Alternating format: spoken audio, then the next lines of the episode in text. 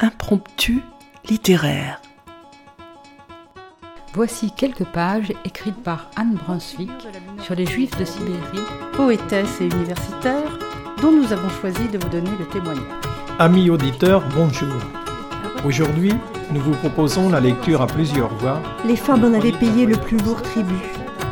Le cas de Yissou pour amener un peu de légèreté dans cet univers marqué par une histoire souvent J'ai choisi un extrait du chapitre 9, intitulé Assise près de l'incubateur, espèce de navire miniature en plexiglas. On sélectionne la main-d'œuvre destinée aux mines, aux chantiers, aux coupes de bois. Des textes d'auteurs du XXe et du XXIe siècle viennent jusqu'à votre oreille. Écoutez.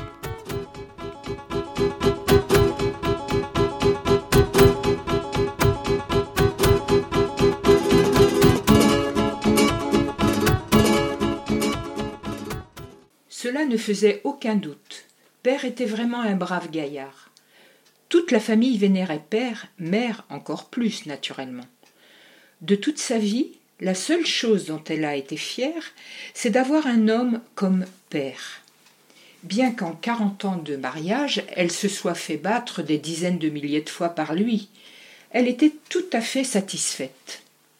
En fait, père qui battait mère, c'était, à tout prendre, un ingrédient essentiel de leur vie de couple.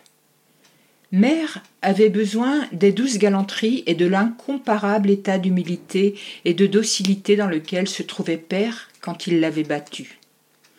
C'est pourquoi, quand cela faisait un certain temps qu'elle n'avait pas été battue, Mère provoquait volontairement des troubles qui faisaient bondir Père comme un violent coup de tonnerre. Mère est une belle femme, par conséquent enjôleuse. Mais elle n'a jamais véritablement trahi père. Devant les hommes, elle aime taquiner et se pavaner, c'est dans sa nature, sans plus. Mère disait d'ailleurs Peut-il y avoir dans le monde un homme plus viril que père?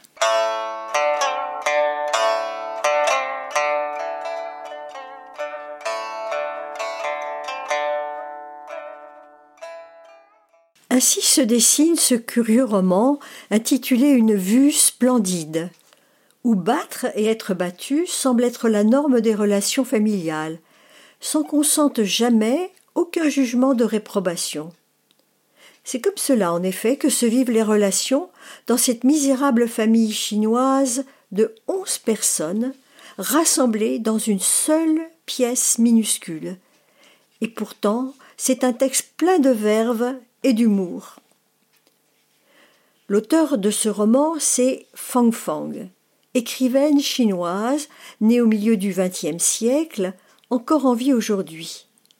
Elle a traversé une partie de l'histoire de la Chine contemporaine, puisque sous la révolution culturelle, qui dure de 1966 à 1976, elle a dû renoncer à ses études pour travailler comme ouvrière à Wuhan, elle connaît bien cette ville de Wuhan, située à l'intérieur de la Chine. C'est un grand port fluvial qui sert de cadre au roman que nous allons présenter aujourd'hui, Une vue splendide. Ce n'est qu'en 1978, lorsque Deng Xiaoping réinstaure l'examen d'entrée à l'université, qu'elle réussit à reprendre ses études. Elle est admise à l'université de Wuhan pour y étudier la littérature chinoise. En 1987 paraît donc Une vue splendide, traduit en français en 1995 par Danny Fillon aux éditions Piquier. L'ouvrage a été consacré comme meilleur roman chinois. Fang Fang est aujourd'hui une personnalité influente du monde littéraire chinois. Elle est présidente depuis 2007 de l'Association des écrivains de la province de Hubei.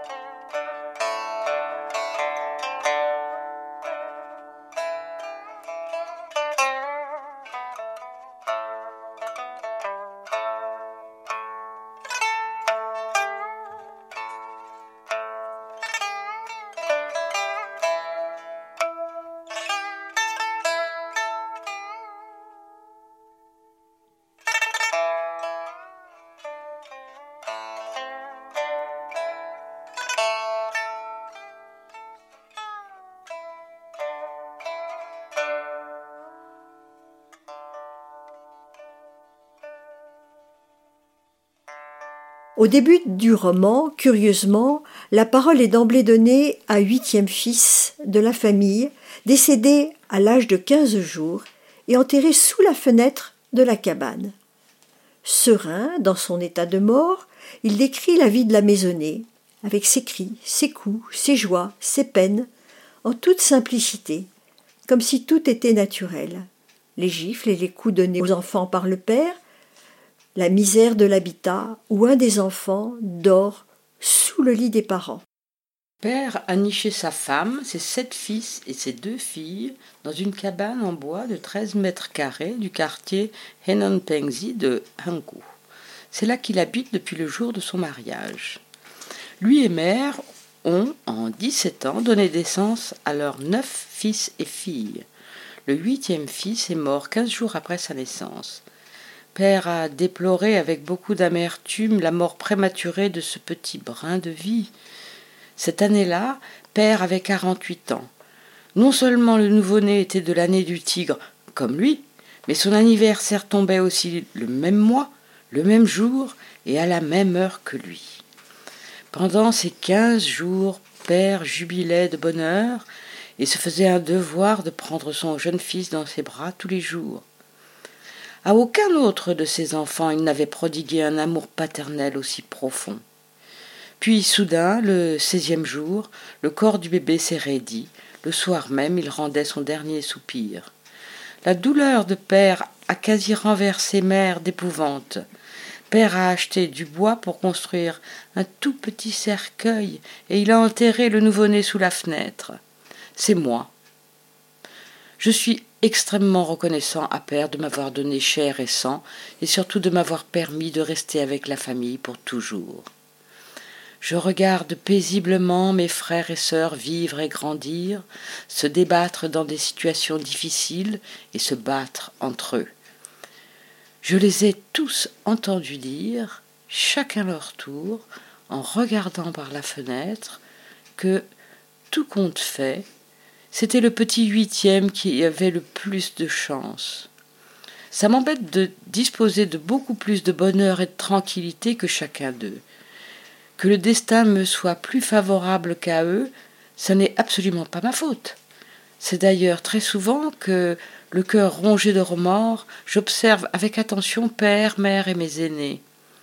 Dans leurs moments les plus douloureux, j'envisage même de me relever, de sortir et d'abandonner mon paisible bonheur pour aller avec eux partager leur douleur.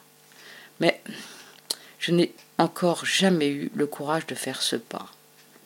Face à leur monde, je ressens une peur qui me fait frémir jusqu'au plus profond de moi.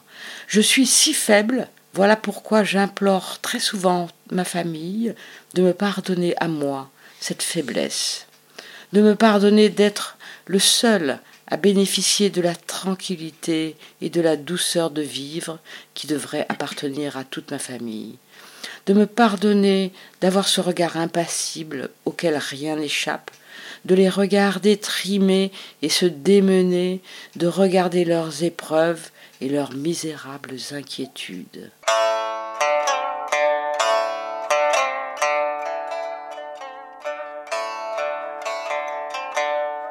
Dressons le cadre où vit cette famille ouvrière de Wuhan en Chine.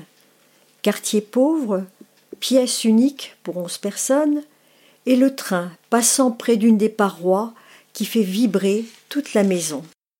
Le chemin de fer de Beijing-Guangdong frôle de près l'avant-toit. Le train passe en moyenne toutes les sept minutes. Le grondement sourd entraîne dans son sillage des sifflements, un corridor de vent et un bruit assourdissant qui casse les oreilles.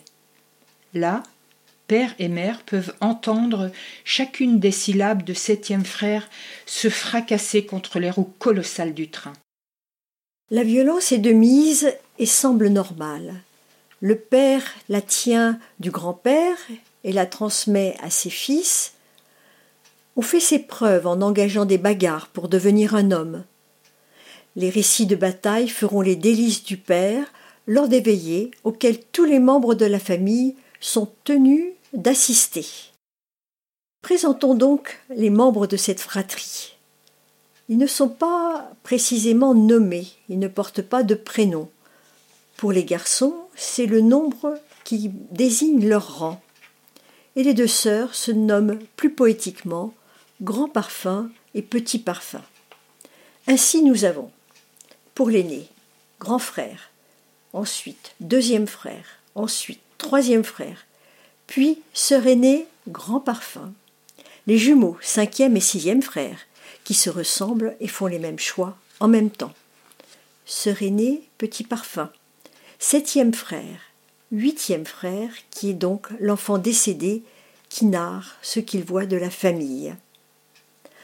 Entre frères et sœurs, il y a de l'hostilité, de la violence souvent, et parfois aussi de beaux moments de sollicitude. Pour ce qui est de la violence, écoutons le passage suivant. Septième frère éprouvait une haine implacable pour ses sœurs, grand parfum et petit parfum. D'aussi loin qu'il pouvait se souvenir, il ne leur avait jamais adressé la parole. Il se souvenait que, tout petit, lorsqu'il faisait pipi dans sa culotte, Grand Parfum lui pinçait cruellement les fesses avec ses ongles. Pour imiter les filles des familles riches, elle gardait toujours ses ongles bien effilés. Petit Parfum était encore plus venimeuse. Quand elle était à la maison, elle interdisait tout simplement à Septième Frère de se lever pour marcher. Elle disait qu'il était la réincarnation d'un chien et qu'il devait marcher à quatre pattes. Septième frère ravalait sa colère en silence. Il n'avait pas le courage de désobéir. À l'heure du souper, Petit Parfum désignait les genoux noirs de septième frère et disait à Père qu'il faisait exprès de marcher à quatre pattes comme un chien, qu'il ne voulait pas apprendre à marcher comme un humain. Elle ressemblait à Père, elle ressemblait aussi à Mère. Petit Parfum était d'un tempérament enjoué, elle avait la parole facile et, et aimait rire, mais son cœur était cruel et sa main impitoyable. Père l'adorait. Pour lui faire plaisir, il n'hésitait jamais à infliger un châtiment à septième frère. Petit Parfum avait deux ans de plus que septième frère. Elle était née après les jumeaux cinquième frère et sixième frère. Dans la famille, au grand complet, elle venait donc, elle aussi, au septième rang. Elle faisait mille et une simagrées pour avoir ce qu'elle voulait.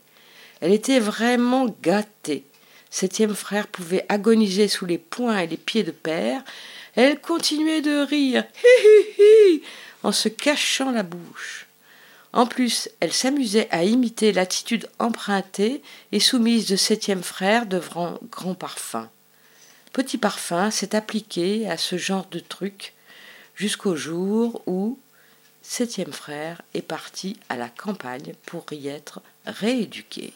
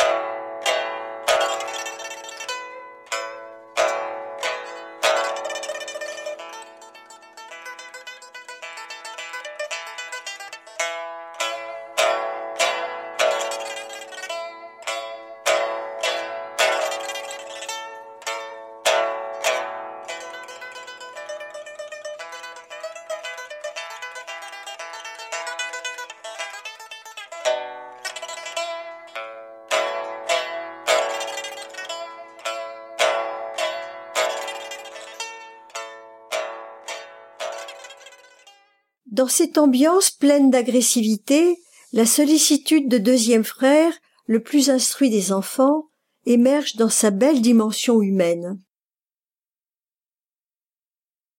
C'était un jour d'été. Après avoir été battu par père, septième frère retournait en rampant sous le lit. Il n'y avait que dans ce trou, d'une obscurité totale, dans son espace plein d'une humidité familière, qu'il se sentait un peu en sécurité. Ce jour-là, donc, tout le corps de septième frère brûlait de douleur. Il s'est allongé là, à plat ventre, avec la volonté de ne plus bouger. Sa souffrance, ainsi que la chaleur suffocante de son trou, le portaient à croire qu'il allait bientôt mourir. Il est resté ainsi allongé sur le sol durant une journée et une nuit entière. Il avait l'impression que tous les trains au dehors lui passaient dessus. Le grondement sourd du train heurtait son crâne avec une telle violence qu'il allait exploser.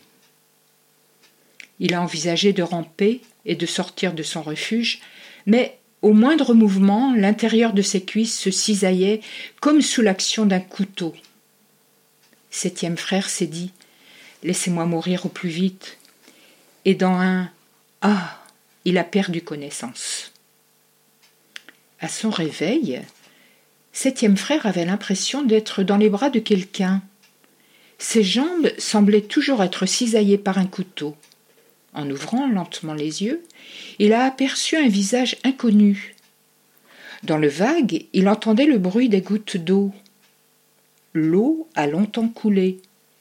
Peu à peu, septième frère est arrivé à identifier ce visage inconnu. C'était celui de deuxième frère. À l'aide d'une serviette, deuxième frère nettoyait son corps. Septième frère s'est installé en douceur au creux de la poitrine de deuxième frère et n'a plus bougé. C'était la première fois qu'il ressentait le sentiment sécurisant de la vie, la première fois qu'il connaissait la chaleur d'un corps humain. Le soir, au retour de père, deuxième frère tenait toujours septième frère avec soin dans ses bras. Qu'est-ce qui t'arrive pour te comporter comme un jeune seigneur? a dit père deuxième frère, a posé septième frère sur le lit. Il a soulevé le tissu qui recouvrait ses jambes et a dit à père C'est un être vivant, après tout. Tu ne devrais pas être si cruel. Ses blessures aux jambes sont en train de pourrir. Des vers s'y sont mis. Si tu veux qu'il vive, tu peux le faire dormir sous le lit. Là-dessous c'est humide, c'est étouffant, et c'est plein de toutes sortes d'insectes inimaginables. Père a examiné septième frère et a dit froidement C'est la progéniture du vieux, t'as pas à me faire la morale. Deuxième frère a dit C'est justement parce que c'est ton fils et donc mon petit frère que je te demande de veiller sur lui, comme il faut.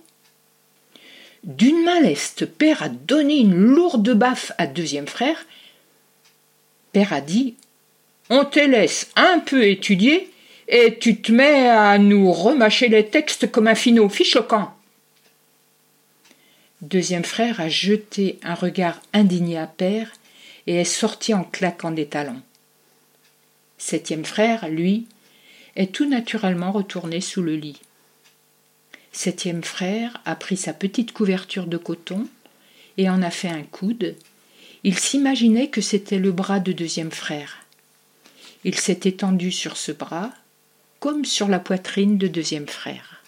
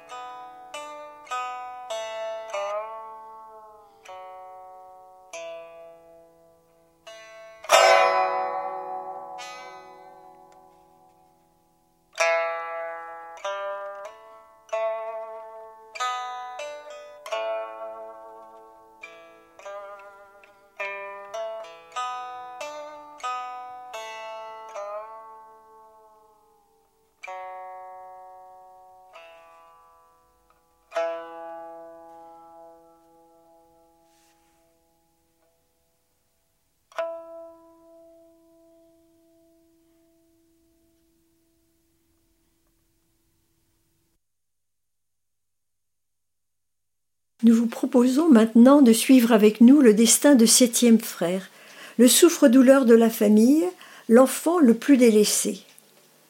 C'est justement cet enfant devenu homme qui déploiera le plus d'énergie et de ruse pour devenir un dignitaire du Parti communiste. Il sera pourvu d'un appartement spacieux, doté de tout le confort, dans une société où tout change à grande vitesse. Reprenons au début. Septième frère ramasse les ordures à cinq ans. Il connaît la faim, sèche l'école pour ramasser des petits légumes dans les marais. Il y rencontre une petite fille, Kota, qui sera son amie dans les ramassages. Kota disparaîtra toute jeune, fauchée par le train. Désormais, voilà ce que pense septième frère. Kota aura toujours quatorze ans. Tout les rails se séparent à nouveau, puis serpentent, se tordent et s'étirent au loin. Septième frère ne sait pas d'où ils viennent ni où ils vont. Il se dit souvent que son destin est comme celui des rails. Après un séjour d'un an à la campagne, dans le cadre de la révolution culturelle, septième frère se fait recommander pour entrer à l'université, renommée de Pékin. Son origine modeste lui permet d'y être accepté. Trois ans de ce séjour le métamorphose. Septième frère œuvre désormais pour le parti, afin d'en gravir les échelons et d'échapper définitivement à la misère. Septième frère se démène toute la journée. Ou bien il participe à cette réunion-ci, ou bien il rédige ce document-là, ou bien il accueille des représentants de la jeunesse modèle, ou bien il vient en aide à de jeunes égarés. Chaque soir, à peine sa tête posée sur l'oreiller, tout s'embrouille dans sa cervelle. Il ne sait plus à quelles activités il s'adonne, ni à quoi elles servent. Il sait simplement qu'en se crevant à la tâche comme il le fait, il peut gagner les faveurs des dirigeants. Les fruits de ces faveurs sont les promotions, et les fruits d'une promotion sont d'avoir un statut social, d'avoir du pouvoir. Et les fruits du pouvoir sont les augmentations de salaire, l'attribution d'un logement convenable, l'accès au bien-être social et au respect de tout le monde. C'est ainsi que le destin d'une personne peut parvenir au plus radical des changements. Septième frère considère que son but dans la vie, c'est justement de changer son destin. Il n'arrive pas à imaginer ce qu'il serait devenu s'il n'était pas allé à l'université. Après s'être remémoré son enfance, sa détermination s'empare de tout son être. Son cauchemar était terminé. Quand le soleil a été haut dans le ciel, septième frère a senti soudain toute son énergie vitale se rassembler dans son corps. Il a senti son sang retrouver sa vitalité et reprendre avec joie sa course impétueuse. Il a senti ses os se mettre à faire tout un boucan. Il a senti s'installer en lui une profonde libération en même temps qu'une profonde quiétude. Cette année-là, septième frère avait vingt ans. Deux ans plus tard, il a été envoyé à Wuhan. Il enseigne dans une simple école secondaire de Hankou. Septième frère est conscient que ce n'est pas ici qu'il finira ses jours. Septième frère en a marre de vivre sans histoire. Septième frère rêve de faire éclater la pluie et le vent. Et ce genre de choses, ce n'est qu'en partant à sa conquête ou en la créant de toutes pièces qu'elle peut survenir et devenir réalité. Comme dans les romans de Balzac ou de Maupassant, c'est grâce aux femmes que Septième Frère pourra donner un coup d'accélérateur à sa carrière pour concrétiser ses projets de réussite. Il est d'abord fiancé à une jeune fille qui enseigne l'anglais et fille d'un professeur d'université, ce qui est peu de choses dans la hiérarchie chinoise du moment. Aucun logement ne leur sera attribué, même minuscule. Alors, septième frère change son fusil d'épaule. Il rencontre une femme plus âgée que lui. Il sait que son père est bien placé dans la hiérarchie du parti. Cette femme est devenue stérile, suite aux travaux effectués lors de la révolution culturelle. Ce statut de femme stérile est en Chine rédhibitoire. Chacun de ses soupirants s'écarte d'elle lorsqu'elle leur apprend la nouvelle, sauf septième frère. Aussi, elle l'interroge. Un jour, elle ne le supporte plus. Elle demande à septième frère. Si mon père était comme le tien, est-ce que tu me ferais ainsi la cour? Septième frère répond avec un léger sourire. Est-il nécessaire de poser une question aussi sotte? Elle répond. Je devine tes intentions, tes ambitions.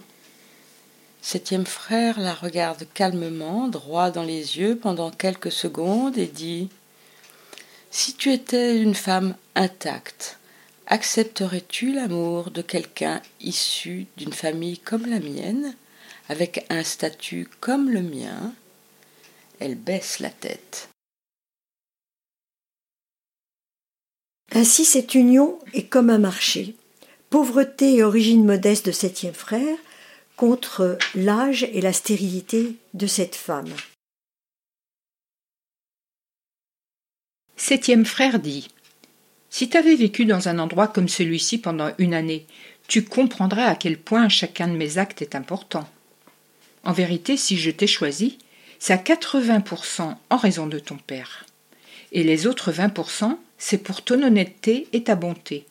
J'ai besoin de ton père pour atteindre mes objectifs. Septième frère poursuit euh, Je peux aussi te dire qu'avant de te connaître, j'avais une petite amie. Son père était professeur d'université. Nos relations étaient déjà très sérieuses. J'étais pratiquement sur le point de l'épouser quand je t'ai rencontré. Toi et ton père, en comparaison d'elle et de son père, vous êtes beaucoup plus importants à mes yeux. Septième frère dit En Chine, un professeur d'université n'a pour ainsi dire pas de valeur. Il m'était donc aussi peu utile que ces journaux d'une autre époque. Alors j'ai résolument décidé de me séparer de cette première amie. Je me suis avancé vers toi plein de confiance et de courage. Je devais absolument te gagner. La déclamation de septième frère carillonne dans l'air. La fille est si déconcertée que son visage, dont le printemps est déjà loin, semble comme avoir été tordu par des mains défigurée à faire peur. Une enjambée, elle donne une gifle cinglante à septième frère avant de lui tourner le dos et de s'enfuir. Septième frère sourit doucement et ne dit rien. Septième frère cultive une confiance à toute épreuve. S'attend-il à ce que son cœur balance et qu'elle change d'avis?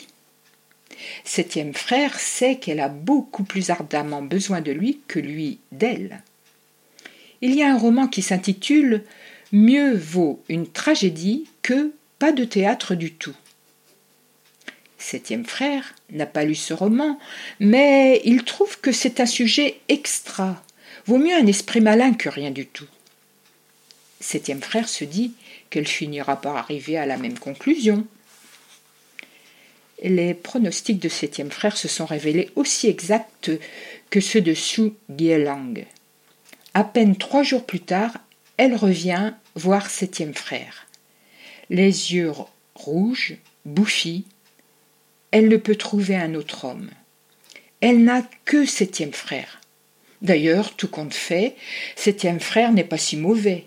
Elle dit à septième frère qu'elle s'est emportée, qu'elle n'a pas pris le temps de comprendre le point de vue de septième frère. Elle implore septième frère de lui pardonner. Septième frère ne dit pas un mot, il se contente de la bécoter comme avant.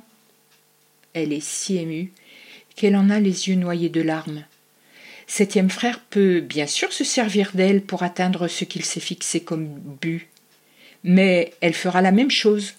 Elle se servira de septième frère pour se bâtir une vie nouvelle.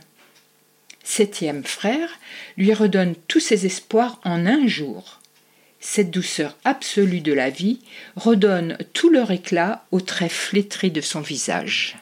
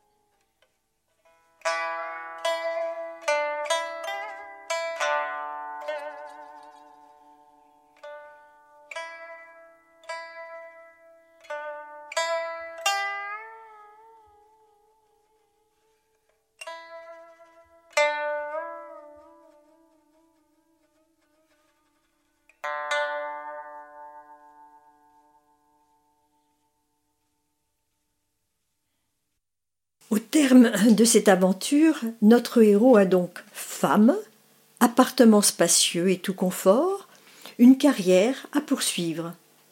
Et il a un, un descendant puisqu'il a adopté un fils. Et c'est comme s'il venait d'entrer au paradis.